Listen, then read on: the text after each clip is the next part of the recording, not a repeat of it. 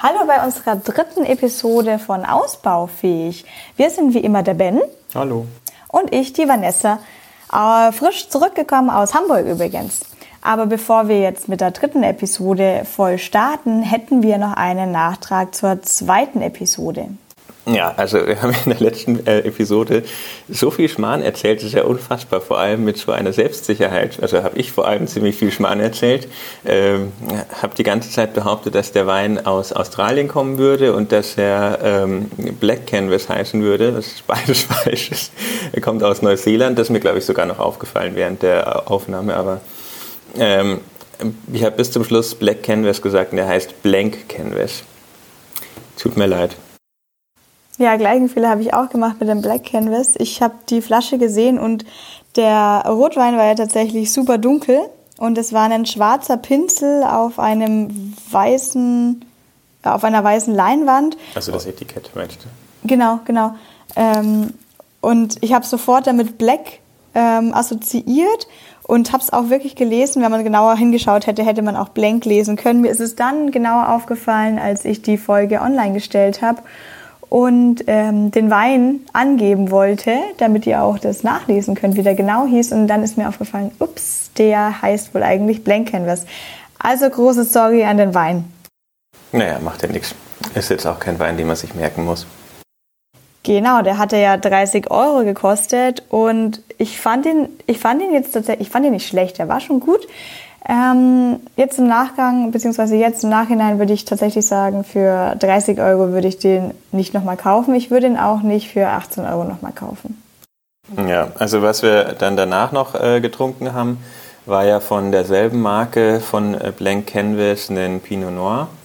Ähm, mhm. Auch für denselben Preispunkt. Ähm, der war deutlich besser, aber auch da würde ich sagen, ist jetzt nicht 30 Euro wert. Also ja, wie gesagt, ich bin da jetzt relativ unzufrieden eigentlich mit der äh, ganzen Sache und äh, ist jetzt nichts, was man sich merken muss. Ja, ich denke, bei der Preisklasse wird es eh eher dann sehr oft sehr subjektiv, dass man 30 Euro Weine manchmal für sehr viel besser, manchmal für so auch so einen mittelprächtig hält. Wir haben den Pinot Noir dann auch wieder mit Bekannten getrunken und da war doch durchaus aber positive Resonanz. Also die fanden den wirklich gut. Aber wir haben den Preis auch, glaube ich, nicht gesagt. Ja, wahrscheinlich deswegen. Gut, dann hätten wir das ja jetzt geklärt. Und heute haben wir wieder zwei Weißweine. Wir sind ja jetzt gerade mitten im Dezember und in der Christkindlmarktzeit und wir sollten jetzt über schwere Rotweine reden. Wir machen das anders. Wir machen jetzt leichte Weißweine. Das bekommt mir eh gerade besser in der ganzen Glühweinzeit. Ben, magst du die beiden Weine vorstellen kurz? Ja, wir sind ja vor allem in der Adventskalenderzeit.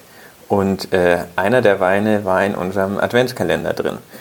Und dieser Wein, das ist ein äh, Cuvée aus Chenin Blanc und Chardonnay aus Frankreich. Ähm, ich kann das jetzt leider, leider, alles nicht aussprechen, was da drauf steht.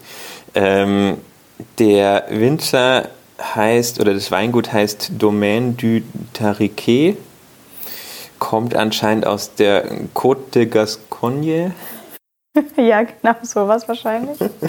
und äh, ist von 2017. Also mehr kann ich jetzt dazu nicht sagen.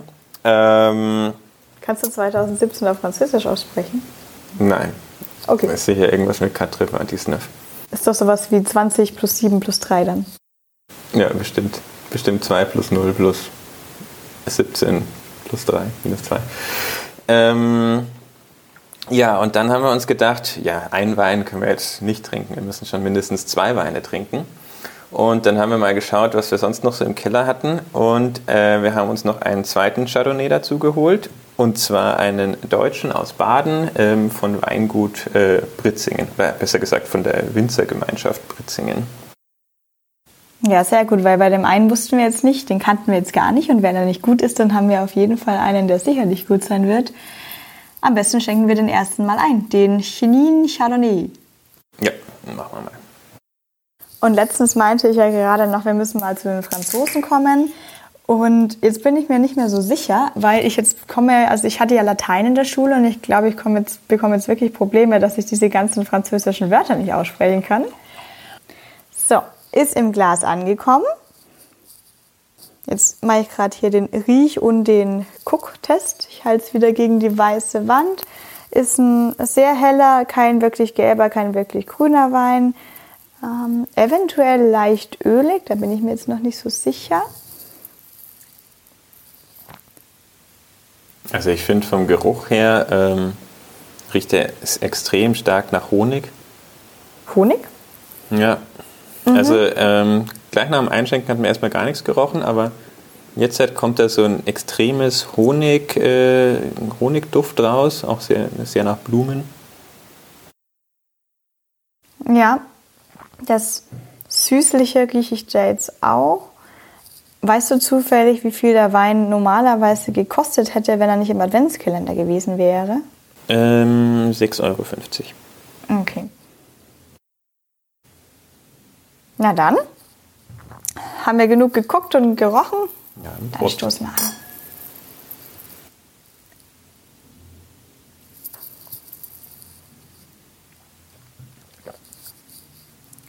Unerwartet? Ja, also ähm, vom Geruch her hat er ja wirklich sehr nach Honig gerochen, hat jetzt deutlich Säure, mhm. schmeckt sehr frisch, aber auf keinen Fall unangenehm. Ich könnte mir vorstellen, dass da sehr viel Restsüße drin ist. Ja. Ähm, das weiß ich jetzt leider nicht sicher. Ähm, ja, aber trotzdem, er hat wirklich eine sehr markante Säure. Ich finde es jetzt gerade wirklich sehr angenehm, weil wir so viele schwere Rotweine in der letzten Zeit hatten. Wie lang mir das jetzt noch gefällt, weiß ich gerade noch nicht, aber aktuell für, den, für die ersten paar Schlucke finde ich es ganz gut. Ja, das ist natürlich immer das Schwierige, wenn man einen Wein hat, der relativ viel Säure hat, also gerade bei Riesling. Ich kann da auch immer ein Glas ohne weiteres trinken, aber wenn ich dann irgendwie eine halbe Flasche trinken soll, dann äh, schlägt es mir irgendwann auf den Magen. Ja, mir jetzt gar nicht auf den Magen, aber irgendwann kann ich es einfach nicht mehr schmecken. Chardonnay im Gegensatz zu Riesling finde ich eigentlich deswegen ganz angenehm. Bin ja nicht ganz so der Riesling-Fan, ähm, weil Chardonnay eigentlich schon der eleganteste von diesen Weißweinen ist, weil er meistens auch die mildeste Säure drin hat und nicht diese ganze Fruchtsäure. So ein bisschen Apfelsäure ist da immer drin. Aber im Chardonnay ist es meistens noch sehr eleganter eingebunden, deswegen bin ich da doch echt ein Chardonnay-Fan. Hast du mittlerweile was rausgefunden? Ja, zu dem Wein jetzt leider nicht. Ähm, ich habe noch ein bisschen was äh, zu der Traube, zur Chenin Blanc rausgefunden. Und äh, zwar ist es zwar schon auch eine Traube, die weltweit verbreitet ist, aber wird hauptsächlich in Frankreich angebaut. Sie ist wohl auch nicht ganz einfach anzubauen, also sie ist wohl ähm, relativ anfällig gegen ähm, verschiedene Mehltau- und äh, Schimmelarten äh, und auch ähm, äh, sehr ähm, wetteranfällig, also vor allem gegen Kälte. Ähm, von daher ist es wohl ähm, ja, nicht die einfachste Traube, aber sie hat dann einen sehr hohen Ertrag und man kann wohl ähm, relativ viel damit machen. Also sie wird wohl für Süßweine verwendet, genauso wie für Schaumweine, weil sie eben auch einen sehr hohen Säuregehalt hat. Ähm, und sie wird anscheinend sogar ähm, als Tafeltraube auch verkauft. Also man kann sie einfach so essen, was ich noch nie gehört habe von einer Traube, aus der Wein gemacht wird. Das stimmt, die Tafeltrauben sind meistens gar keine Weintrauben für Wein zu machen. Ja, also auf jeden Fall Chini Blanc, ich hoffe, ich spreche es richtig aus, ähm, eine Traube, die sich eignet für dann schäumende Weine und ich glaube, durch die Restsüße kann man dann einfach sehr viel spielen, gleichzeitig mit der markanten Säure, die sie ja hat. Außerhalb von Frankreich wird sie dann noch in Südafrika angebaut. Was äh, da vermutlich ist es ein bisschen wärmer und dann ist sie nicht so wasseranfällig, äh, so regenanfällig. Dann ist wahrscheinlich aus äh, Südafrika auch ganz gut, obwohl ich das jetzt, ich weiß nicht, ob die Traube dort anders heißt, da würde ich es jetzt nicht herkennen. Ähm, ich glaube, sie heißt dort teilweise noch Stehen oder Steen oder wie auch immer. Das habe ich noch nie gehört. Jo, schmecken wir denn jetzt auch ein Chardonnay da raus? Wir trinken noch mal einen Schluck. Also ich denke schon, dass man so ein bisschen den Schmelz vom Chardonnay auch schmeckt. Ähm, achso, ja, genau, das habe ich noch nachgeschaut. Also ähm, das Verhältnis von dem Cuvée sind 75% Chenin Blanc und äh, 25% Chardonnay. Also es ist auch wirklich nur ein Viertel Chardonnay drin. Aber ich finde, man schmeckt schon. Ähm, wobei die Säure von dem Chenin Blanc auf jeden Fall überwiegt, also den äh, Gesamtgeschmack. Ja, stimmt. Jetzt ist es gar nicht so der schöne, elegante Chardonnay, wie ich ihn jetzt vorher noch gelobt hatte. Da ist eine sehr, sehr markante Säure mit drin. Aber Jetzt, wo du sagst, gebe ich dir recht, da ist dieser bisschen Schmelz mit drin, den ich damit dann doch verbinde, der sich so recht angenehm auf der Zunge anfühlt. Ja, also das ist eigentlich äh, auch der Grund, warum normalerweise Chardonnay so mein Lieblingsweißwein ist, weil ich einfach diesen Schmelz sehr gerne mag. Und das ist da schon auch so ein bisschen drin. Ähm, ja, das ist natürlich jetzt irgendwie die falsche Jahreszeit dafür, ähm, vor, allem, vor allem für den gekühlten Wein.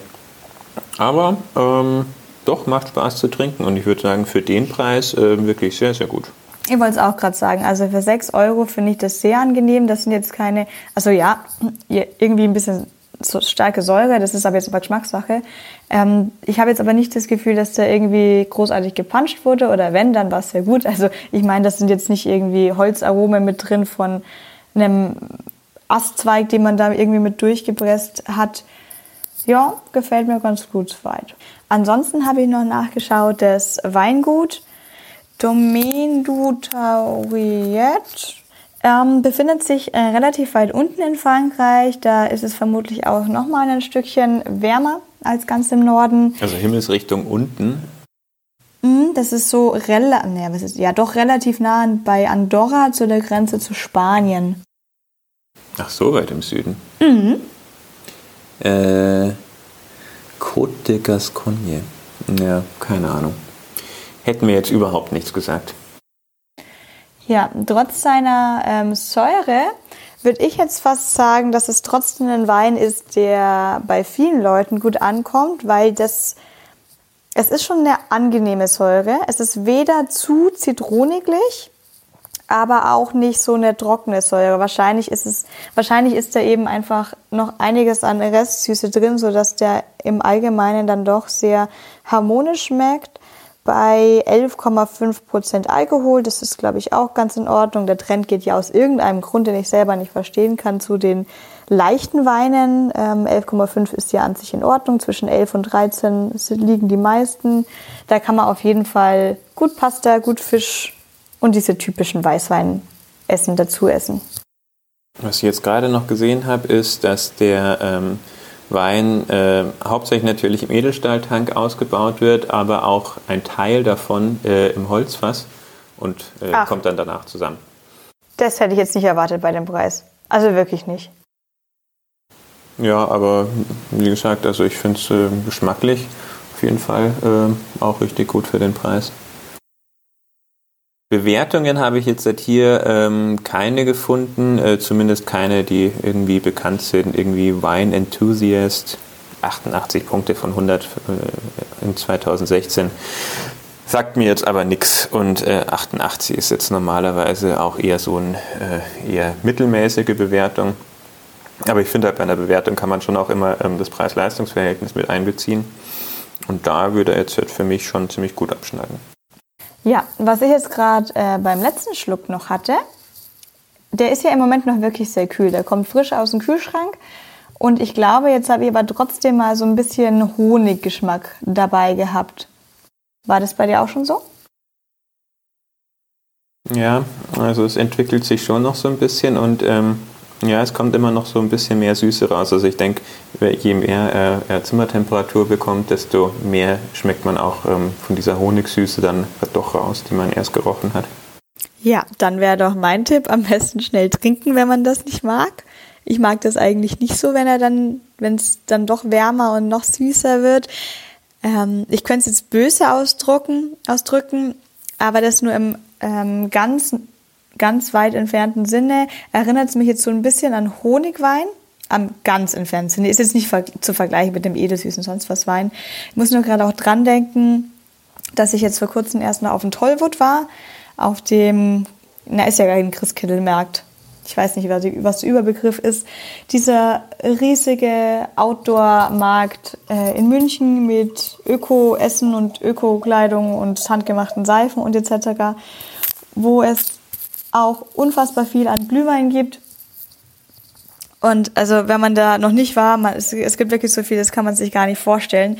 Da geht's los mit dem Druidentrunk, das auf Asterix und Obelix gemacht ist, wo man dann seinen Glühwein aus seinem kleinen Fläschchen bekommt. Und äh, ähm, da waren wir zuerst. Ist das nicht dieser Glühwein, der so nach Red Bull schmeckt? Ähm, äh, ich habe jetzt keinen Red Bull geschmeckt, aber es, es ist auf jeden Fall ein weißer Glühwein und der schmeckt schon doch deutlich anders als die normalen. Also ich glaube, ich war da auch mal, also bei diesem Stand, wo es äh, das in diesen komischen Asterix-Fläschchen gibt. Mhm. Ich glaube, das hat so einen extremen Energy-Gummibärchen-Geschmack gehabt. Ja, Gummibärchen geht ein bisschen in die Richtung. Ähm, ich kann mich aber auch gar nicht so wirklich, mir hat er nichts, ja, ich, ich fand ihn jetzt nicht komplett schlecht, aber ich würde ihn jetzt nicht nochmal trinken. Ich meine, es kostet auch immer so ein bisschen was auf dem Treuwort, gerade in so einem schönen Druidenfläschchen. Ähm, dann gab es erstmal eine Schlägerei. da sind wir wieder weggegangen ähm, von den Jugendlichen. Und dann ähm, wollten wir, glaube ich, zu der Schwedenbar, weil wir einen, wie heißt es, Glock, Glöck, Grog? Was ist gerade? Ich weiß jetzt nicht, was du meinst, aber es gibt Grog. Grog, eventuell. Ja, diesen schwedischen Glühwein. Aber auf jeden Fall, die Schwedenbar haben wir nicht gefunden. Ich glaube nicht, dass das schwedisch ist. Doch, doch. Das, das gibt es auch beim Monkey Ikea. Island. Das ist das, was den Krug durchätzt unten. Ja, genauso schmeckt es auch. Also würde das okay. dann fast durchessen. Das, das glaube ich auch. Ich, mach, ich glaube, das macht man auch gern so mit so Rum, Rosinen und Mandeln. Das ist da schon, schon stark. Ja, ich glaube, Grog ähm, ist aus Rum oder Hauptbestandteil Rum. Ja, und da gibt es so ganz süße schwedische Kannen und Tässchen extra dafür. Und da kommen ganz sicher Rosinen und Mandeln. Und dann muss man schnell trinken, bevor die Kanne unten durch ist. genau. Okay. Das ist wahrscheinlich ätzend. Aber die Schweden war aber leider nicht da. Oder wir haben sie nicht gefunden. Und dann waren wir an irgendeiner anderen. Da gab es dann Honigmet. Und ich dachte immer, es gibt nur eine Art von Honigmet. Nein, nein, ich habe mich getäuscht. Nein, es gibt zwei. ja, es gab dann mit Kirsch und mit Apfel und etc. und etc. Das ja kein Honig mehr. Das ist ja dann eher so normaler Glühwein, oder? Nee, hat ganz anders geschmeckt. Okay. Also es hat unfassbar süß geschmeckt. Und dann gab es noch, es gibt tatsächlich auch normalen Glühwein, dann gibt es auch ähm, den Heidelberg-Glühwein. Und das sind jetzt wirklich nur so fünf Stück, die ich mir jetzt merken konnte. Und die Masse war noch so viel größer und es war so eine Flut an Glühweinen. Deswegen meinte ich, ich bin gerade froh, dass ich einfach wieder einen normalen Weißwein trinken kann nach der Zeit. Also vielleicht im Januar nächsten Jahres ähm, geht's dann nochmal, aber im Moment dieses Jahr bin ich raus, was Glühwein angeht. Auch wenn ich bei der letzten Episode noch gemeint habe, oh, ich mag die Glühweinzeit, ich mag sie jetzt gerade gar nicht mehr. Hm, so durch bin ich noch nicht mit dem Glühwein. Ich werde auch morgen wahrscheinlich noch mal kurz auf den Weihnachtsmarkt gehen. Aber ja, nicht für, nicht für lange. Morgen gehe ich ähm, mit einer Freundin was essen. Da würde der Wein sehr gut dazu passen, weil da werden wir wahrscheinlich Ceviche essen. Ähm, da würde so ein markanter Wein durchaus dazu passen. Und ja, füllst du halt ein bisschen was in deinen Kaffeebecher ab und schmuggelst es mit rein. Habe mir einen Wein mitgebracht bei euren Weinen hier im Restaurant kann ich immer nicht vertrauen. Was mir jetzt noch zur Säure einfällt, auch bei der letzten Episode war das, glaube ich, haben wir noch über den pH-Wert geredet, weil das, ich denke, ja, stimmt. Ich glaube, das stand da auf der Seite verlinkt von dem Black Canvas, der, dass es einen bestimmten pH-Wert hätte. Blank Canvas. Ach, Entschuldigung. Ich glaube, Sie sollten Reden wir einfach nicht mehr drüber. Ja, also äh, bei diesem sogenannten Rotwein von der Episode 2 war ein pH-Wert auf der Seite mit angegeben. Ich weiß immer noch nicht genau, wie man den eigentlich misst chemisch, aber mittlerweile habe ich herausgefunden, dass ein Wein, der einen pH-Wert von zum Beispiel 2,8 hat, ein eher saurer Wein ist und ein Wein mit einem pH-Wert von 3,5 ein eher milderer Wein. Aber Säure ist definitiv natürlich immer vorhanden im Wein. Mhm, also bei ein paar ähm, Weinen aus englischsprachigen Gegenden habe ich das jetzt schon öfter mal gesehen, dass der pH-Wert auf der Flasche oder zumindest äh, irgendwie online steht. Aber bei deutschen oder österreichischen oder französischen Weinen habe ich das noch nie vorher gesehen, dass irgendwo der pH-Wert angegeben wird. Mhm, ja, absolut. Bei deutschen steht ja immer nur trocken, halbtrocken, irgendwas drauf und halt Alkohol muss ja draufstehen. Aber pH-Wert nicht. Ähm, darf ich dir nochmal nachschenken? Ja, ich glaube, wir trinken oh. jetzt erstmal den anderen Wein. Ach so, Probieren ja. den zumindest mal und äh, dann äh, entscheiden wir uns, von welchem wir nachschenken. Ja, wir haben ja extra zwei Gläser vorbereitet, damit wir das auch ein bisschen parallel trinken können. Die beiden sind wahrscheinlich unterschiedlichster, unterschiedlicher, wie sie sein könnten. Wir hatten jetzt einen Cuvée mit Chardonnay, wo aber ein großer Anteil von dieser markanten Chenis Blanc Traube, äh, markanten Säure von der Chenis Blanc mit drin ist. Und der von Britzingen ist ja jetzt eine Auslese in Halbtrocken, eine Chardonnays. Und sogar schon vom Jahr 2015. Und wenn ich mir den 2005. Hier, ähm, genau, Entschuldigung, 2005. Und wenn ich mir den jetzt im Glas anschaue, das sind Weltenunterschiede. Der ist total orange ähm, und schaut schon viel, viel süßer aus.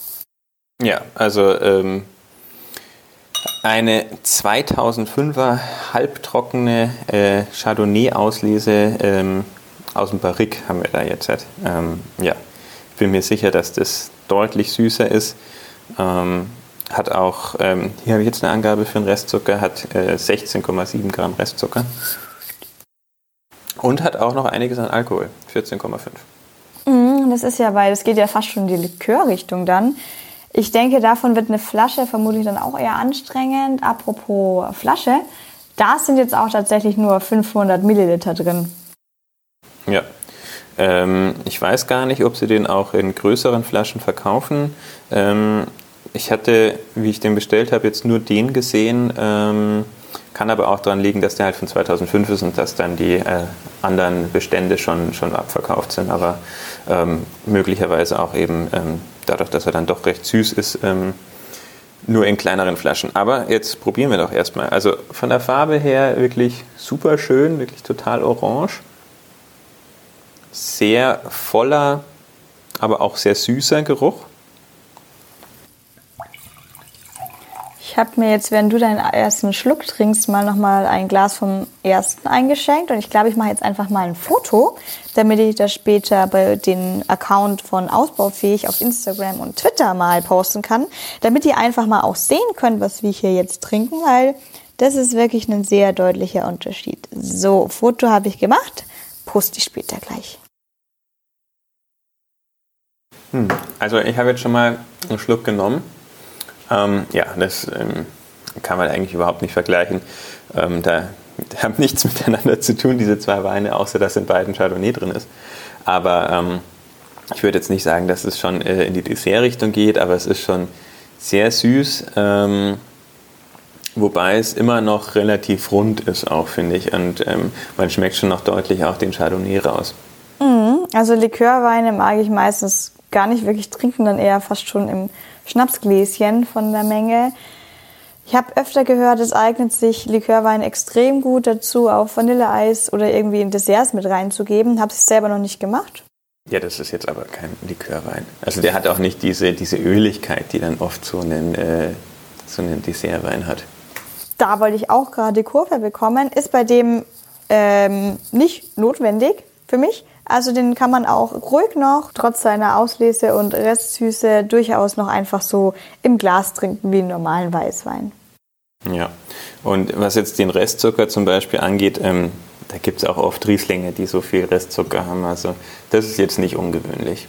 Stimmt. Er hat natürlich jetzt nicht diese, diese scharfe Säure, die dann oft den Riesling hat, der das da, was dann irgendwie ausgeglichen wird. Ich finde es aber dann tatsächlich angenehmer zu trinken, weil oft ein Riesling, der sehr viel Restzucker hat, dann auch sehr viel Säure hat, um das irgendwie auszubalancieren.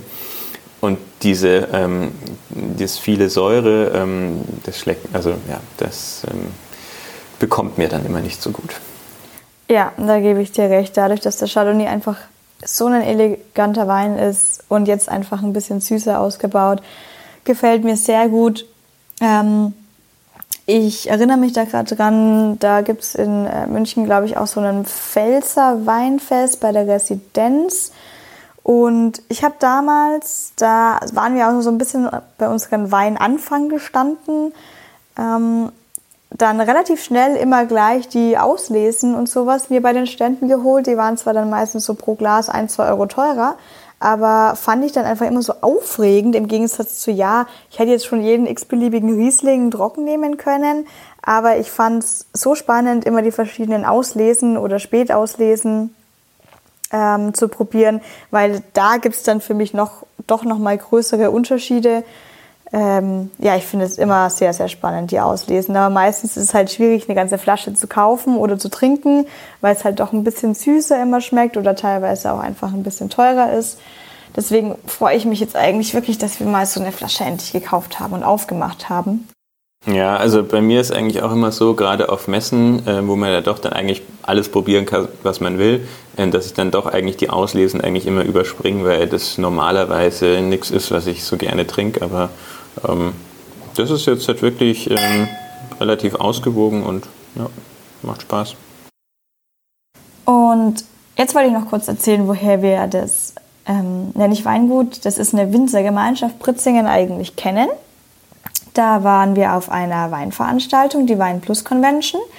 Und es lief so ab, das waren an sich nur Deutsche, eventuell ein paar Österreicher Winzer, in der ganzen Halle verteilt, ähm, so nach Regionen aufgegliedert. Da haben wir noch mehr Weine ähm, als erstes probiert, auch Rieslinge, die wir jetzt noch unten im Keller haben, die wir bestimmt auch mal nochmal zusammen verkosten werden.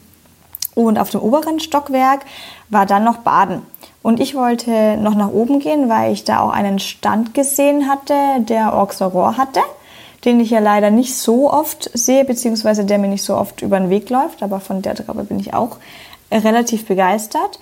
Und dann, ja, war ich leider tatsächlich aber von dem Auxerrohr, den es dann dort gab, nicht so überzeugt und bin dann etwas traurig und enttäuscht weitergezogen und war dann vor dieser Winzergemeinschaft gestanden.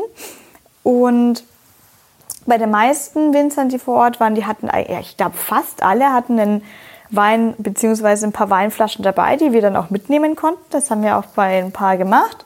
Nur die hatten gar keinen vor Ort, ähm, den wir mit, mitnehmen können. Und auf der Weinveranstaltung war eigentlich ganz spannend. Wir hatten so Chips und ähm, ich glaube, wir hatten irgendeine Karte mit einem Chip drauf, wo wir den, den Chip zu den Winzern geben konnten und die haben das dann eingespeichert, welchen Wein wir da gerade getrunken haben. Wir haben dann danach eine E-Mail bekommen, was wir da verkostet haben. Also ziemlich professionell und äh, modern.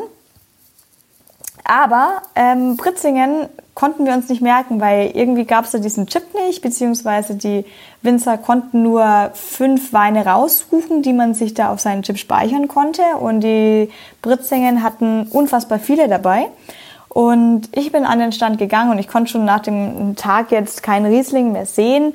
Ähm, vom Auxerrois war ich enttäuscht und ich habe traurig gefragt, habt ihr bitte einfach einen Chardonnay? Ich möchte jetzt was Elegantes, was Leichtes. Und sie hatten einen dabei. Und ich war beim ersten Schluck super begeistert. Es war der beste Wein von dem ganzen Abend. Ich habe überhaupt nicht damit gerechnet. Und ja, wie gesagt, hatte keinen Zettel und nichts zu mitnehmen und habe es dann auch lange wieder vergessen. Und Ben, du hast mich die ganze Zeit daran erinnert. Sag mal, weißt du noch? Und weißt du noch? Ich so, nee, keine Ahnung. Es war auf jeden Fall, ich glaube, es war Baden. Und dann habe ich ganz lange recherchiert und geschaut auf der Homepage, dass da Baden oben war. Und dann haben wir einfach vom Logo, was uns am bekanntesten vorkam, per Ausschlussverfahren ähm, drauf gekommen, dass es wohl das, die Winzergemeinschaft Pritzingen war. Und ich glaube, ich höre jetzt auf zu reden, wenn du was sagen möchtest. Ja, ich wollte vor zehn Minuten was sagen. Ich weiß gar nicht mehr, was ich am Anfang sagen wollte. Äh, ja, also ich weiß auch nur noch, ähm, dass wir bei dem Stand waren und äh, mir halt irgendwie der Chardonnay so im Kopf geblieben ist. Aber es war der letzte Stand an dem Tag äh, und ich war einfach schon zu betrunken und ich konnte es mir einfach nicht mehr so richtig merken. Ich dachte eigentlich auch immer, wir hätten von denen eine Preisliste mitgenommen, haben wir anscheinend nicht.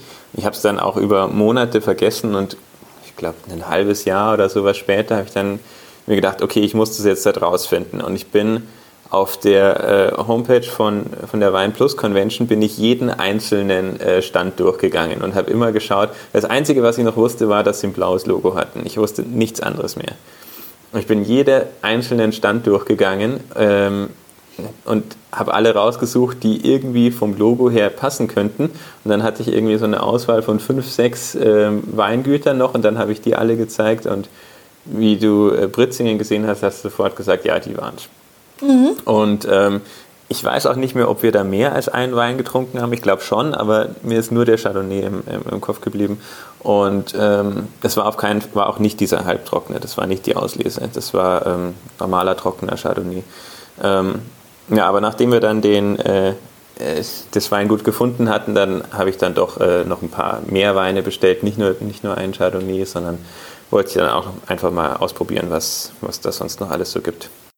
Ja, ich hatte noch einen Rosé-Sekt, weil sie den eigentlich auch als Vorzeigewein dabei hatten und mir den auch als erstes geben wollten. Aber ich wollte ja um, ich habe ja darauf verstanden, ähm, den Chardonnay zu bekommen.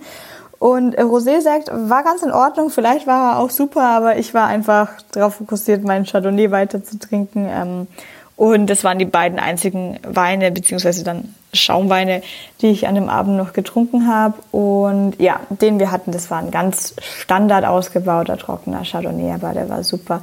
Ich weiß gar nicht, ob wir es jetzt geschafft haben, genau den gleichen zu bestellen. Aber, mei. Ja, doch, beim, äh, beim trockenen Chardonnay glaube ich schon, da gab es nur den einen. Ja, und, ich glaube, ja, dieser äh, Rosé, den du gesagt hast, den habe ich auch noch bestellt. Ach, ja, dann kann ich ja tatsächlich noch mal testen, wie gut er Ja, super, danke schön, super. was ich alles nicht weiß, was so, in, so im Keller steht an Schätzen. Ähm, wir müssen vielleicht noch sagen, was er kostet. Ach ja. Und zwar ist der jetzt schon auch nicht ganz billig. Also die 0,5 Flasche kostet 16 Euro. Mhm. Okay, das sind jetzt, wenn ich mal das grob überschlag, doch dann an die knappe 20 Euro für, wenn man das mal mit einer normalen Flaschengröße vergleicht. Das ist definitiv nicht günstig, aber wir haben ja noch so einen teuren Chardonnay aus Iphofen. Ähm, ja, für die Auslese habe ich ehrlich gesagt aber auch schon Preise gesehen, die noch viel mehr wehgetan hätten. Ja, also ähm, wir haben ja auch wirklich schon äh, Auslesen getrunken, die dann tatsächlich wie ein Likör waren wo dann auch der, der Winzer selber sagt, so ja, den kannst du auch so lange aufheben wie ein Likör. Da kannst du, äh, keine Ahnung, über Wochen oder Monate immer mal wieder ein Schlückchen rausnehmen und der wird nicht schlecht. Das ist halt dann auch einfach wie, wie Schnaps, weil da so viel Zucker drin ist, der geht nicht kaputt. Mhm. Jetzt ähm, wäre schon eine gute Frage, wie lange man den eigentlich aufheben könnte. Ich würde mal schon sagen, einfach vakuumverschlossen im Kühlschrank.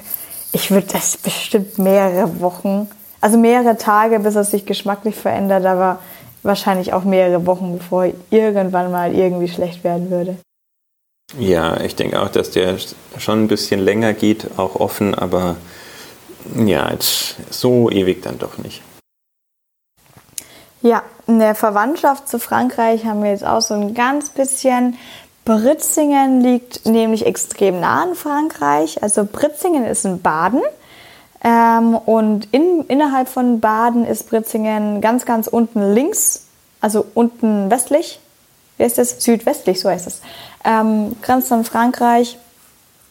Und bei Baden ist, Baden ist doch deutlich äh, unterschiedlich von Franken, wo ich ja herkomme. Ähm, es ist das südlichste Weinanbaugebiet in Deutschland und ich denke, es merkt man auch dadurch, dass die Weine doch vielleicht alle so ein bisschen, naja, nicht süßer sind, aber vielleicht ein bisschen wärmere Weine da rauskommen. Ähm, da gibt es auch den meisten und angeblich, so ist die allgemeine Meinung, den besten Spätburgunder Deutschlands. Es klingt irgendwie logisch, wenn es da am wärmsten ist. Ähm, ich möchte es nicht beurteilen, wo es den besten Spätburgunder gibt. Innerhalb von Baden gibt es dann auch noch sehr verschiedene Klimazonen. Also da ist nicht so jetzt wie, dass es den einen Vorzeigewein gibt, sondern sie bauen genauso wie andere Regionen wie die Mosel den Riesling an, aber nicht so, ähm, dass jetzt 90 Prozent Riesling wäre, sondern es ist alles durchgemischt. Ähm, es gibt dort vor allem eben auch die Burgundersorten, also nicht nur den Spätburgunder, sondern auch die weißen Burgundersorten wie den Weißburgunder und den Grauburgunder. Ist das jetzt auch ähm, gut für den Chardonnay, wenn es da wärmer ist, oder wichtig für den Chardonnay, oder ist dem Chardonnay das erstmal wurscht? Bei dem Chardonnay ist es gar nicht so entscheidend. Im Gegensatz zu anderen Trauben ist er jetzt nicht unbedingt sehr anfällig für äh, Regen, also ist jetzt auch nicht total robust, aber er braucht es nicht besonders warm oder besonders kühl. Der Chardonnay treibt relativ früh aus das heißt, es ist vielleicht schon geeignet, wenn jetzt kein Spätfrost, Spätfrost nochmal im Mai kommt, sonst würde man durchaus was in seiner Ernte verlieren, weil er so früh austreibt. Man sollte noch darauf achten, dass man ihn nicht allzu spät erntet, weil man dann doch die Säure wieder verlieren würde, die ja eh schon nicht so markant ist. Ähm, das heißt, wärmer ist generell für Wein wahrscheinlich vermutlich besser, aber es ist nicht kriegsentscheidend. Okay. Ansonsten wird die Traube ja auch international angebaut. Also die kennst du wirklich aus Amerika, aus Australien, aus Deutschland, aus Frankreich, aus Italien, weiß ich jetzt nicht unbedingt, vielleicht wird es auch anders genannt, aber das ist definitiv eine internationale Traube. Ja, Chardonnay ist ähm, die am fünftmeisten angebaute Rebsorte weltweit, von Weiß und Rotwein zusammengenommen. Oha. Weißt du jetzt auch zufällig, was die meist angebauteste dann ist? Wenn du schon so Mm, ich sagst? weiß, welche vier Sorten äh, mehr angebaut werden. Ich weiß aber leider nicht, in welcher Reihenfolge. Nee, ich bin gespannt. Äh, und zwar Cabernet Sauvignon, Merlot, Tempranillo und Airen, was ich noch nie gehört habe. Okay, bis auf das letzte klingt alles logisch. Stimmt, stimmt. Airen, wenn man das so ausspricht, ist eine Weißweinsorte, die ausschließlich in Spanien angepflanzt wird. Okay. Hilft uns auch nicht weiter. Aber anscheinend vielleicht ist, ist sie trotz allem die am drittmeisten angebaute Weinsorte der Welt. Ja, wobei von Spanien den Tempranillo kenne ich auf jeden Fall, aber ansonsten werden die spanischen Weine ja sehr oft eher nach der Lagerzeit benannt. Und sie sind meistens ja auch Cuvée und nicht unbedingt reinsortig. Das heißt, aus Spanien kennst du ja oft diesen äh, Joven, Joven, der war nur ein Jahr im Fass. Dann kennt man den ähm, Reserva, der war drei Jahre im Fass. Oder eben den Gran Reserva, das heißt, dass er mindestens fünf Jahre im Fass gewesen sein muss. Und der steht ja meistens oft größer auf der Flasche, als jetzt welche Traube drin ist. Mhm, ja, das ist ja mal wieder so ein deutsches Ding eigentlich, dass die Deutschen immer gern die reinsortigen Weine haben wollen oder nur die reinsortigen als, als hochwertig bezeichnen. In Frankreich ist ja zum Beispiel extrem viel äh, Cuvée und ähm, auch die, die teuersten Weinsorten teilweise sind da auch Cuvées dort. Ähm, ja, keine Ahnung, warum das in Deutschland so ähm, immer als ein bisschen minderwertiger angesehen wird, der Cuvée. Ja, keine Ahnung. Ähm, ich wollte gerade noch zu Spanien sagen und am bekanntesten ist vermutlich auch quasi der Wein Rioja. Das ist ja das Weinanbaugebiet. Das heißt, es hat noch nicht mal was mit der Lagerzeit zu tun, sondern ein Rioja, das kommt dann einfach aus einer bestimmten Gegend, genauso wie es in Frankreich einfach ein Bordeaux-Wein ist. Und dann nochmal kurz die Kurve von Spanien nach Baden zurück. Ähm, der Riesling bei Episode 1, da hatten wir zwei Rieslinge im Vergleich und da habe ich erwähnt, dass der Riesling anscheinend auch mal Klingelberge genannt wird. Also Rieslinge aus ähm, Baden heißen zum Beispiel Klingelberger. Und im Gegensatz zu der Mosel sind sie oft ein bisschen schlanker und trockener ausgebaut. Das ist natürlich alles nur in der Regel. Ausnahmen bestätigen immer die Regel. Und eine Traube, die man sonst in Deutschland an sich, glaube ich, auch gar nicht kennt, ist noch die Gutedeltraube. Die, ähm, da kommt ein Wein raus, der ist sehr leicht und säurefrisch. Vielleicht kenne ich ihn auch deswegen auch selber nicht so wirklich, weil leicht und säurefrisch klingt jetzt nicht auch nach meinem Lieblingswein. Und zu guter Letzt gibt es dann noch im badischen Frankenland ähm, ein paar Weine. Das ist äh, das nördliche Tau- Taubertal. Das ist jetzt schon deutlich entfernt eben dann von Britzingen. Auch ein Ticken kühler, so ein bisschen. Und da ist der einzige Ort neben Franken, wo man auch Boxbeutelflaschen machen darf. Darf. Darf ja. man das gar nicht. Nein, also du kannst, nein, also Franken sind da ja, wir, Franken sind ja noch nicht mal Bayern und die, Frank, die fränkischen Boxbeutel, die sind schon heilig. Also das darf an sich kein anderer machen, außer eben das badische Frankenland. Ja, aber ist das wirklich so, dass man das nicht machen darf oder macht es halt einfach noch niemand? Oder habt ihr da so ein Patent drauf? Ich weiß nicht, ob es ein Gesetz gibt, aber ich kenne niemand anders, der es versucht hat. Und ich weiß nicht, was mit den Leuten passiert ist, die es vielleicht versucht haben. ich kann jetzt nur zum Boxbeutel noch sagen, ähm, dass sie auch ein bisschen unpraktisch sind, wenn man sie in einen, äh, es gibt ja diese, diese Weinkühler, ähm, diese, die so eine Flaschenform haben, die man dann irgendwie ins Gefrierfach tut. Ja, oder halt einfach ein normales Weinregal. Der Boxbeutel ist halt schon eine ziemlich äh, unpraktische Flasche. Ja, also im Weinregal unten im Keller, da liegen sie auch einfach eben auf der untersten Etage auf dem Boden, weil wir sie nicht reinstellen können. Und ähm, wir haben es immer noch nicht gekauft, aber es gäbe extra Boxbeutel, Kühlflaschen für so dann, ähm, oder so Behälter für nochmal so 12, 17 Euro. Ähm, bisschen unpraktisch, aber ich sage jetzt bestimmt nichts gegen den Boxbeutel, sonst kommen Ja, das vielleicht die Franken ja. vorbei. Haben wir ja in Franken auf den ganzen Weinfesten gesehen, äh, wo du für einen Weißwein natürlich dann irgendwie äh, solche Flaschenkühler am, am Tisch stehen hast. Und die haben halt wirklich lauter Flaschenkühler in der Form von einem Boxbeutel. Das habe ich auch vorher noch nie Mhm. gesehen gehabt. Aber ist ja klar, braucht man natürlich. Aber Ja. trotz allem, ich finde, die Flasche ist schon schön und alles. Ist halt wahnsinnig unpraktisch. Aber nochmal, die Franken, damit ich das, das Bild nochmal... Die Franken an sich sind eh schon unpraktisch, das gehört dazu.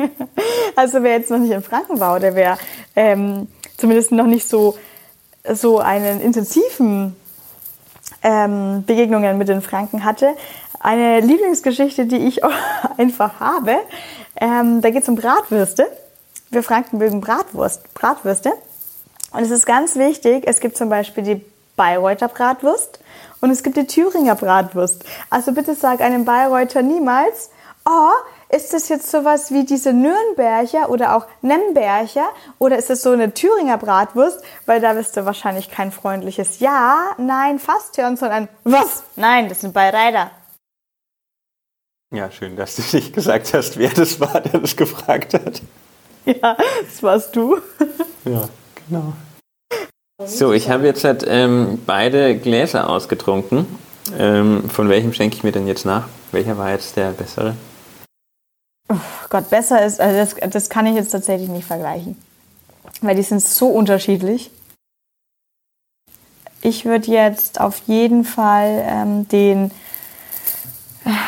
den, wie heißt der denn, Chenin Chardonnay ähm, nochmal trinken, weil es mir dann doch zu süß wird, zu viel aufeinander von der Auslese. Aber ich möchte auf jeden Fall noch was von der Auslese trinken aber vielleicht auch eher noch mal so ein bisschen später. Das heißt, ich kehre, ich habe mir eh noch mal für das Foto noch mal eingeschenkt, also ich tausche jetzt erstmal wieder zurück und beginne wieder von vorne. Also ich habe jetzt gerade noch mal einen Schluck von dem ähm, Chenin Blanc genommen und ähm, der ist jetzt deutlich wärmer geworden und ähm, ich finde, der muss schon kühl sein. Also jetzt wird er ähm, dann tatsächlich ein bisschen anstrengender zum Trinken. Also ich mhm. glaube, ich würde es da noch äh, ein kleines Schluck nehmen von dem, aber dann müssten wir ihn wahrscheinlich nochmal kühlen. Und, ich teste ähm, jetzt auch nochmal kurz. Ja, also mit dieser, ähm, mit dieser starken Säure ähm, von dem Cuvée ähm, muss ich schon sagen, dass ähm, der, der Chardonnay von Britzingen, also die Auslese, schon sehr viel angenehmer auch zu trinken ist. Habe jetzt gerade nochmal getrunken. Mir ist er noch gar nicht zu warm oder zu süß. Also für mich ist es gerade noch okay. Es ist natürlich jetzt auch nach der auslese, ähm, ist er jetzt quasi gar nicht mehr süß, sondern relativ sauer im direkten Vergleich jetzt. Habe auch kein Wasser dazwischen getrunken. Aber für mich ist er jetzt noch nicht zu warm. Ja, klar, also im direkten Vergleich ist natürlich jetzt schon eher sauer. Ähm, aber ich finde, dass man trotzdem immer noch trinken kann. Also es ist ja oft so, dass wenn du so was Süßes getrunken hast und dann irgendwie noch einen äh, sehr sauren Wein äh, noch auf dem Tisch stehen hast, dass das dann überhaupt nicht mehr geht, nachdem du den anderen getrunken hast. Aber das finde ich jetzt bei dem nicht. Also das ist nicht so krass, dass äh, die Säure alles überdeckt. Also ist schon immer noch angenehm eigentlich. Ja, also ich glaube bei unserem das Experiment heute diesen sehr günstigen, komplett unbekannten, säurehaltigen Wein im Vergleich zu dieser ähm, Auslese mit einem ja für einen eben doch ähm, höheren Preis ist durchaus geglückt, weil ich finde jetzt beide sehr spannend. Ähm, gerade hier jetzt im Vergleich zu sehen, also bei beiden ist, gut, der eine hat jetzt nur 15 Prozent, aber beides sind Chardonnay. Ja, also gefällt mir jetzt wirklich sehr gut. Kann ich auch einfach mal empfehlen zu Hause, wenn man ähm, vielleicht mal eine Traube kennenlernen will, vielleicht auch echt mal am gleichen Abend parallel zwei Weine der gleichen ähm, Traube aufzumachen. Einfach vielleicht mal ein anderer Boden wenn man da bei der, irgendwie bei der Mosel ist oder auch irgendwo anders, da gibt es ja Kalkböden, also Muschelkalk, mal testen gegen den Lehmboden, wenn es die gleiche Region ist. Sowas ist immer Ja, spannend. das war ja schon in unserer ersten Folge mit den mhm, ja, äh, Weinen vom Molitor so. Also, ähm, was war das nochmal für eine Traube? Da hatten wir Riesling. Ach ja, genau. Es waren zwei Rieslinge, die ja auch, ähm, also zwei Rieslinge vom selben Winzer für denselben Preis, die schon total unterschiedlich Massiv unterschiedlich. Der eine hat jetzt eine wahnsinnige Zitronensäure und der andere diese für mich nicht definierbar wie eine Frucht, aber diese typische Rieslingsäure. Da habe ich letztens noch irgendwo gehört, dass der ähm, Markus Molitor seine ähm, Weine wohl sehr stark schwefelt. Mhm. Und dass man das wohl anscheinend rausschmeckt und dass das manche nicht mögen anscheinend.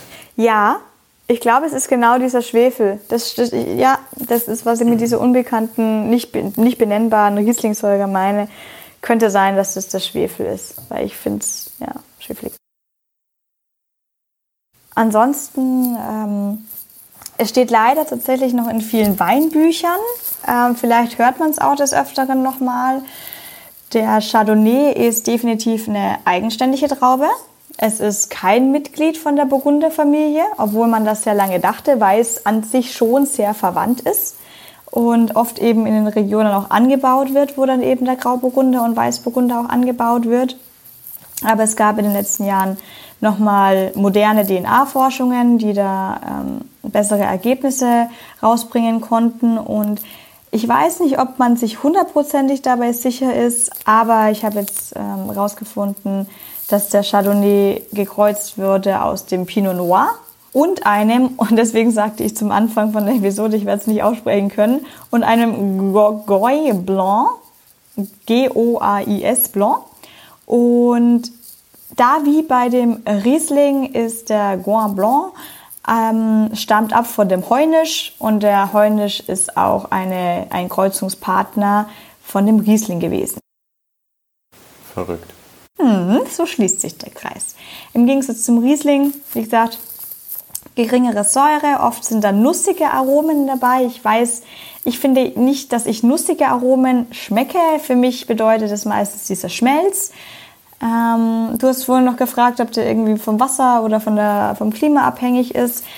Ähm, nein, und auch vom Bodentyp nicht. Deswegen kann es eben auch so international angebaut werden. Der Chardonnay wächst auf jedem Boden ganz gut. Bester Mann. Mhm. Vom Geschmack her würde ich es am meisten noch mit einem Sauvignon vergleichen. Also Weißburgunder, Grauburgunder sind oft mit mehr Restsüße und alkoholischer ausgebaut. Der Riesling hat deutlich mehr Apfelsäure, aber ich denke, auch der grüne Veltliner hat viel mehr grüne Säuren drin, aber ich denke, dem Sauvignon kommt er noch mit am nächsten. Kann ich jetzt nichts dazu sagen. Hm?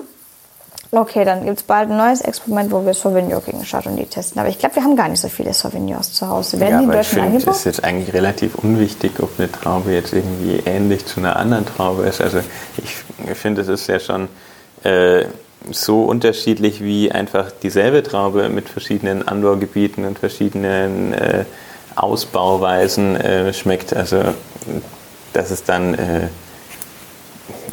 natürlich unendlich viele Unterschiede zu anderen äh, Rebsorten dann gibt, das ist ja dann klar. Und das finde ich ist jetzt auch irgendwie kein Vergleich, der irgendwie interessant ist. Ja, ich finde den Vergleich eigentlich schon gut, weil ich ja doch manche Trauben noch nicht kenne.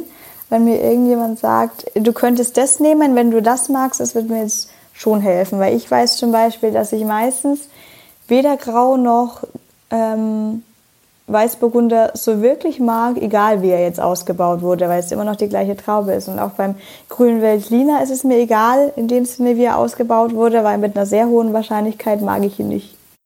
Ja, schon, aber dann ist ja jetzt halt das innerhalb der Traube und nicht, weil du äh, keinen Grauburgunder magst, magst du auch keinen anderen Wein. Dann ähm, beende ich meine Chardonnay-Rede noch mit was ganz Prickelndem, mit dem Champagner. Denn ähm, 50 bis 70 Prozent eines jeden Champagners bestehen aus dem Chardonnay oder auch teilweise zu 100 Prozent. Das wird dann Blanc de Blanc Champagner genannt. Hm, das wusste ich auch nicht. Eigentlich noch nie, ja, noch nie drüber nachgedacht. Ich habe wirklich noch nie drüber nachgedacht, welche Trauben eigentlich im Champagner sind. Ich hätte gedacht, dass Champagner dann wahrscheinlich auch ich dachte, äh, das wäre so eine Champagnertraube. Der das vielleicht nicht, aber dass das dann schon auch irgendwie immer dasselbe Rezept sozusagen ist. Also nicht nur, dass es irgendwie aus demselben Ort kommen muss, sondern äh, auch, dass das halt einfach festgelegt ist, was da drin ist. Also ich hätte jetzt nicht gedacht, dass da auch unterschiedliche Trauben dann drin sind. Nee, die Herstellungsart muss natürlich passen. Also beim Champagner oder beim Cremant oder auch teilweise eben bei Sekt einfach sowieso die Flaschengärung und jetzt nicht äh, irgendwie Sauerstoff und Zeugs hinzugefügt.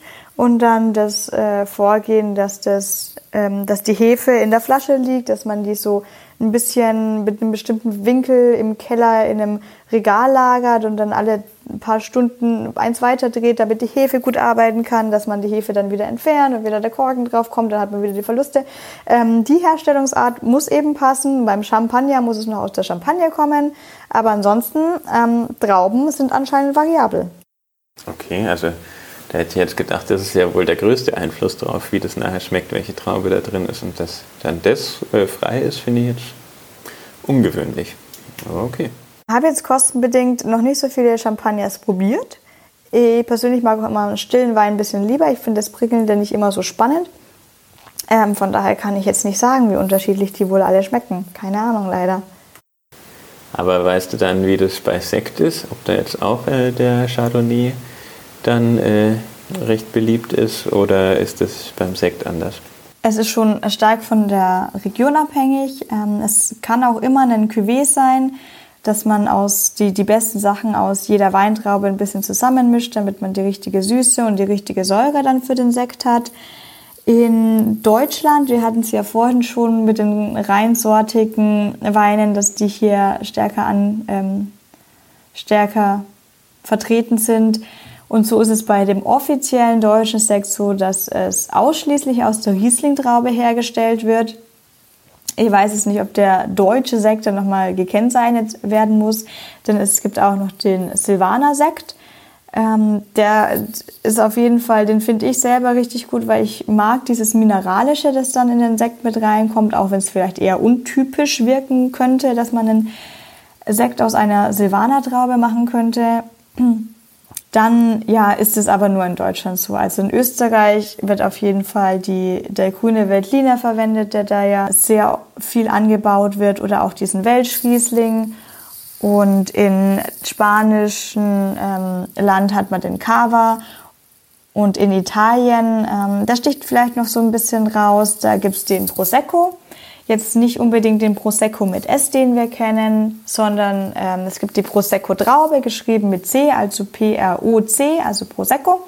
Und aus dem hatten wir dann damals ursprünglich den Prosecco hergestellt. Super, ja, da haben wir jetzt heute nochmal viel gelernt.